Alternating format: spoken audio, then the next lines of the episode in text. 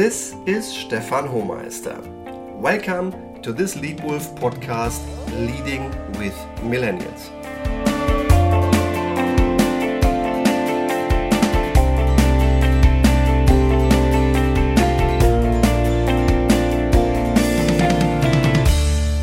As the leader of the pack, you want to lead others to their peak performance with mutual enjoyment. You are likely to have people of varying ages in your team, and likely too, there are a growing number of millennials. Millennials are born between the late 1980s and the early 2000s. They are digital natives, characterized by their permanent access to the internet and technology. They grew up with digital media and devices. A poor Wi Fi service is simply inconceivable for them. For millennials, digital life is second nature, and using digital technology is as unremarkable as needing air to breathe. Millennials take full advantage of technology in order to live the way they want. They choose the content they like and operate at a pace that suits them. Leadership with millennials in our teams requires a shift in style from former times. In the past, leadership was simple. Decisions were taken at the top and delegated to less senior levels for implementation. This leadership philosophy has become outdated, particularly in leadership work with millennials. My impressions are drawn from my collaboration with three online based companies, two of which are very successful scale ups.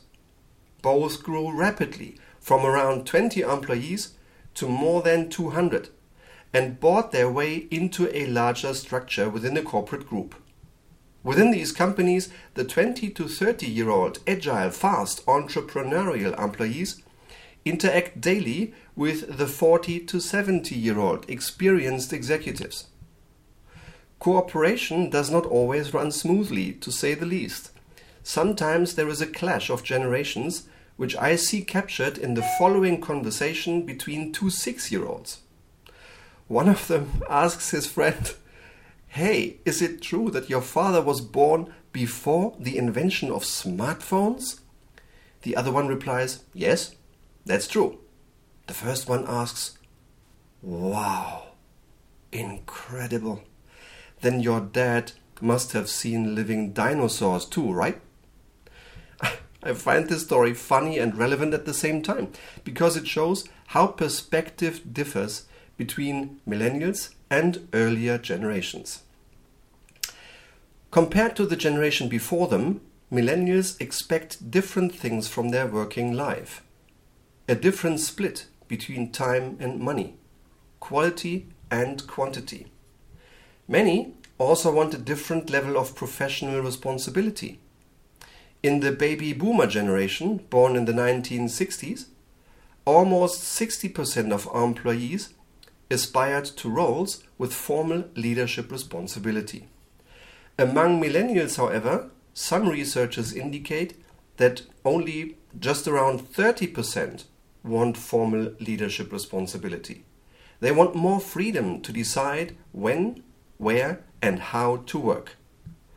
While in my generation, when you thought your performance was strong enough, you asked for a company car, millennials are accustomed to negotiating their terms at their recruitment interview, perhaps asking for a company bike, and periods working from their home office during the week. Some people may have the misperception that millennials are lazy, but they are not. They are just as diligent as the generation before them. They do, however, expect different leadership behavior, and as a lead wolf, you must adapt. What is missing for millennials in old world companies? Leaders in very traditional companies can sometimes lack the ability to handle criticism. In these companies with closed offices and minimal exchange, a millennial could lack stimulation and therefore quickly become bored and dissatisfied. If they do not like their job, then they leave and change employers much faster than their parents' generation would have. To remain with an employer for life is not worthwhile for millennials. Millennials expect exchange at eye level and a degree of freedom. More traditional leaders expect their employees to display almost endless effort and work long hours. As a result, there may be misunderstanding and disappointments on both sides.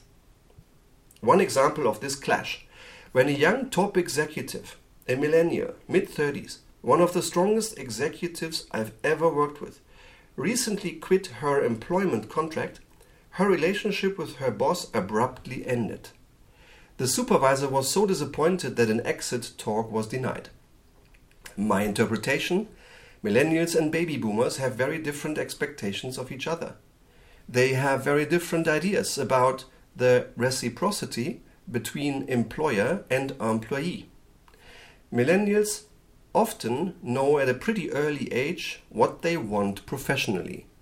They want collaboration at eye level, responsibility, and flexibility to work when they are most efficient. Furthermore, they have the courage to clearly ask or demand what they want. And as a lead wolf, you are well advised to be aware of this and adapt to millennials' needs. Here are my four best tips for leading with millennials. Number one, eye level. If you lead millennials, then as the lead wolf, never communicate with them top down. Always be at eye level. Do not deploy goals without a conversation, but collaborate to create clear, demanding, sensible goals. Ask open questions and listen. Share your reasons for each decision. Ensure your team has a meaningful, inspiring vision, mission, and values for your business because millennials want purpose. So, tip number one eye level. Number two, responsibility. Give millennials responsibility for topics that are challenging so that they may have an opportunity to grow as individuals. Give them the freedom to find their own best way and provide them with coaching so that their results can live up to their responsibilities. Essentially, give them responsibility. Number three, speed. To work well with millennials, one has to be quick. They are used to communicating on multiple and diverse channels. And they are used to making decisions quickly and communicating just as fast. In summary, communicate quickly. And number four, quality feedback. When you work with millennials, giving good, clear, honest, fast feedback is even more important than with the older generation. Give high quality feedback that will help them learn and grow, and make sure they feel your real appreciation for their good performance. Then you will have success and enjoyment together. And if you're led by a millennial, then you will find it equally useful to make adjustments to balance expectations and use their desire for collaboration to grow yourself.